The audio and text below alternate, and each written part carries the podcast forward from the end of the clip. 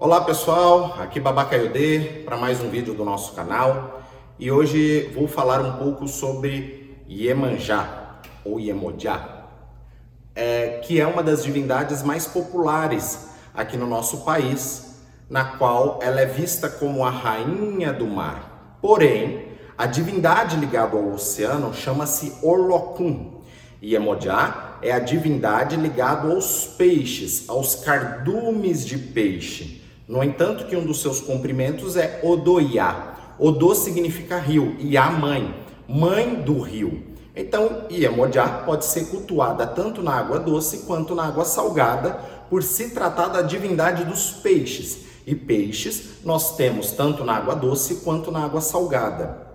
Iemanjá é muito conhecida por ser uma das divindades que guia a cabeça do ser humano aqui na Terra por se tratar da divindade que cuida dos cardumes. Quando nós olhamos esses documentários da National Geographic, onde os cardumes de peixe estão tá, tá se movimentando, eles se movimentam tudo junto.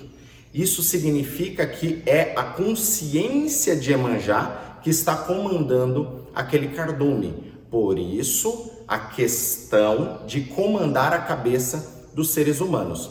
Tem um canto de Emanjá que é assim: Iemanjaiê, Iemanjabá, Iemanjaiê, Iemanjabá, Iemanjabá, Locosaco, Firufu, Iemanjaiê, Iemanjaiê, Iemanjabá, Iemanjaiê,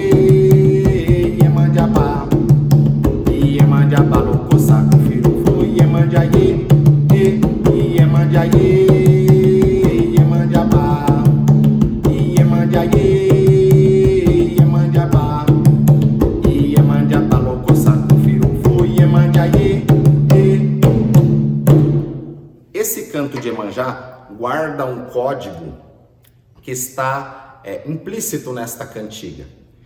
Tra a tradução dessa cantiga é mais ou menos que Iemanjá ela utiliza cebola para fazer ensopado, tá? Se você for pegar, não faz tanto sentido. Como que ela usa cebola para fazer ensopado? Mas não é uma divindade que é das águas. É, o ensopado é para quem? Para que filhos? Os peixes? Não.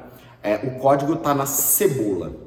A cebola, ela representa as camadas de consciência que nós precisamos romper a cada dia e no decorrer da nossa vida. No entanto, que a cebola a gente tira uma pele, tem outra pele, tira uma pele, tem outra pele. Isso são as camadas da consciência que a gente vai romper a cada dia. A natureza, ela sempre vai mostrar aquilo que a gente precisa transformar no nosso caminho. Então esse canto ligado à cebola, a cebola, ela representa esse, essas camadas que nós precisamos romper. E toda vez que a gente começa a romper camadas do nosso despertar espiritual, consciencial, isso a princípio traz uma dor. Por quê? Porque muitas vezes a gente vê que as nossas amizades, nós precisamos trocar as amizades, nós precisamos se distanciar de alguns familiares, nós precisamos se distanciar de alguns tipos de energia para que a gente atinja o nosso objetivo, que é o romper dessas camadas em busca de uma evolução espiritual ou uma conexão astral maior. E isso traz um sofrimento. Por quê? Quando a gente corta a cebola, vai vir um ardor no olho, né? A gente vai chorar, a gente fala que quem corta a cebola tá chorando. Então, a princípio, a gente tem esta energia que ela é transformadora e pode nos trazer dor, para depois essa energia sentar e assim a gente ter consciência daquilo que a gente veio fazer.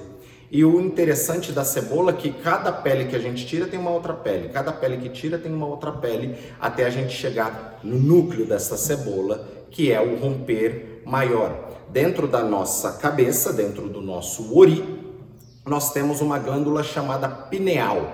Esta glândula pineal, ela é a sede da alma, que é o centro que representa essa cebola quando a gente vai rompendo essas realidades. Isso é o que vai, vai nos trazer uma metanoia, que vem do grego, que representa uma mudança de rota.